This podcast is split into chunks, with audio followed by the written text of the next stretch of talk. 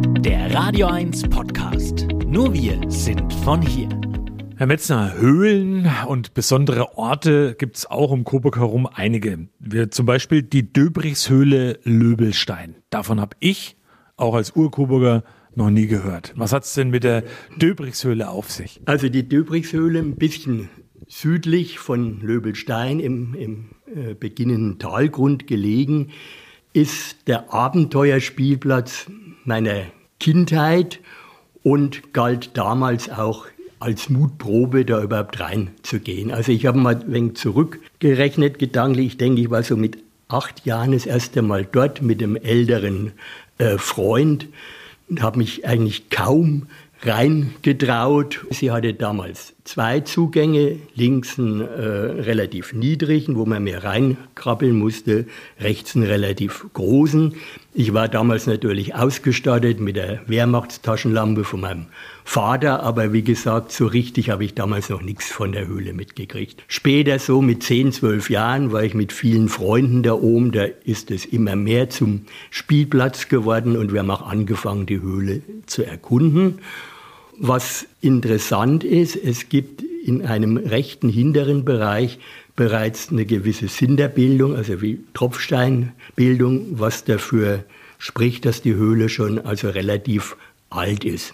Jetzt muss man aber wissen zur Geschichte dieser Höhle, es ist jetzt keine natürliche Höhle, sondern ist eine Höhle, die künstlich geschaffen wurde. Und zwar haben wir ja in Coburg sehr häufig Brandensteinsebene, Feste und so weiter, das Gestein dolomitische Arkose. Das ist ein harter Sandstein. Und bei der Döbrigshöhle ist dieser Stand, Sandstein relativ hell, fast weiß.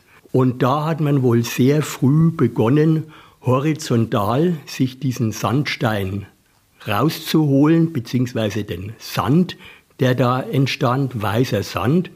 Der wurde zum Teil für Bauzwecke in Löbelstein verwendet.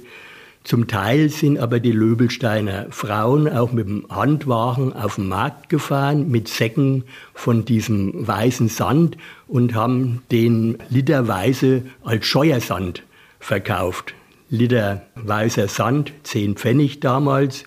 Und das war wohl noch so lange in, in Coburg auf dem Markt im Angebot, bis es dann ja Mittel wie Adafim oder irgend sowas gab, dann war das vorbei. Und so muss man sich vorstellen, hat man sich immer weiter in diesen Sandstein hineingefressen.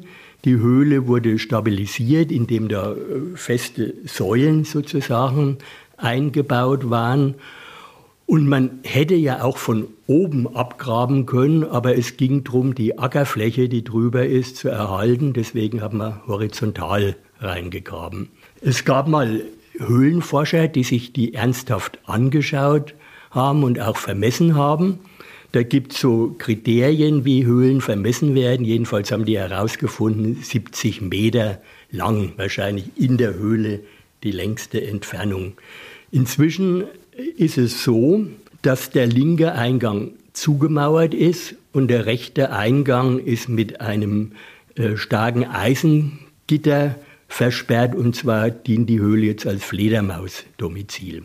Herr Metzner, ähm, spannend und man kann sich die Bilder natürlich hier im Beitrag auch angucken von der Döbrichshöhle, von den ehemaligen Eingängen und das, was auch dazu da ist. Aber warum heißt sie denn Döbrichshöhle, wenn sie in Löbelstein ist? Also dann, äh, äh, wie kommt das zusammen oder wie kommt es zum Namen? Da geht es um eine sehr interessante Person, die hinter dieser Namensgebung steckt und das würde ich ganz gerne ein bisschen ausführlicher erzählen, weil heute würde man sagen, ein Coburger Original.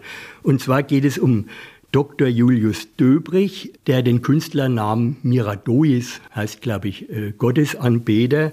Und es gibt übrigens von ihm auch zwei Veröffentlichungen, Gedichte von, glaube 1826 und ein Theaterstück.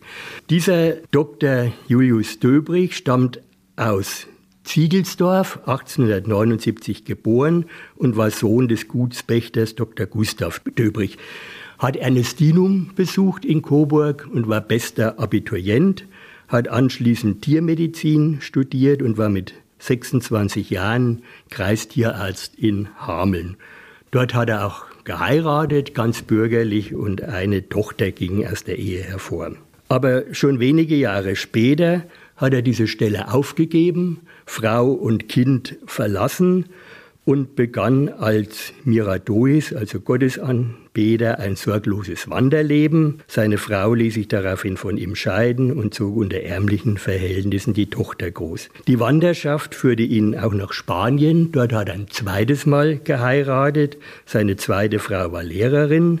Aber es hielt ihn nicht lange nach Spanien. Er zog weiter nach Italien, wo er nochmal eine Verbindung eingehen wollte, was aber nicht möglich war. Er hatte ja immerhin einen Reisepass und so weiter dabei, weil er ja in Spanien schon verheiratet war. Aber aus der Verbindung in Italien ging wieder eine Tochter hervor, die er dann als Kleinkind im Rucksack über die Alpen brachte. Und dort in Ziegelsdorf, sagen alte Ziegelsdorfer, ist dieses Döbrichs Mädchen als perfekte Eierdiebin ausgebildet gewesen schon. Das musste sie unterwegs wahrscheinlich lernen.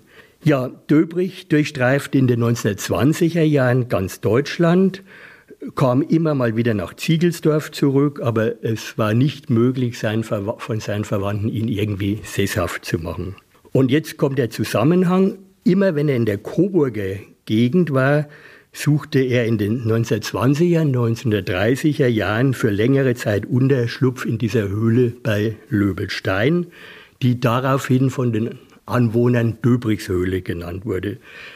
Wenn man alte Löbelsteiner befragt, gibt es da zum Teil noch Erinnerungen. Und zwar eine Erinnerung, dass es bei den einheimischen Kindern immer große Aufregung gab, wenn der Höhlenmensch wieder nach Löbelstein kam, weißer Bart, schulterlange Haare, meist barfuß unterwegs. Die Kinder haben ihm dann ein bisschen mit Äpfeln und Brot versorgt und Vater Döbrich, so wie er genannt wurde, hat dann für die Kinder kleine Skizzen angefertigt oder von seinen Reisen ganz lange erzählt. In den 1940er Jahren äh, lebte Julius Döbrich in einer Höhle am Georgenberg in Rodach und dann hat er ein trauriges Schicksal. Am Kriegsende war er in einer Jagdhütte äh, bei Elsa und wurde dort von einem amerikanischen Soldaten erschossen und liegt auf einem äh, Soldatenfriedhof in Bamberg begraben. Also eine ganz interessante Geschichte, sage ich jetzt einmal. Und noch eine kleine Querverbindung möchte ich herstellen.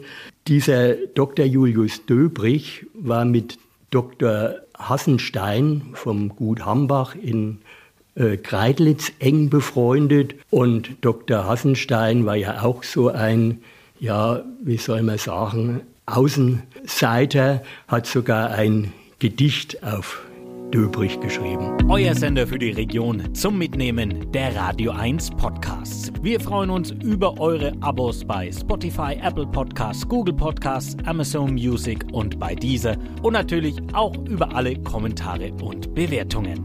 Mehr zu Radio 1 findet ihr auf www.radio1.com.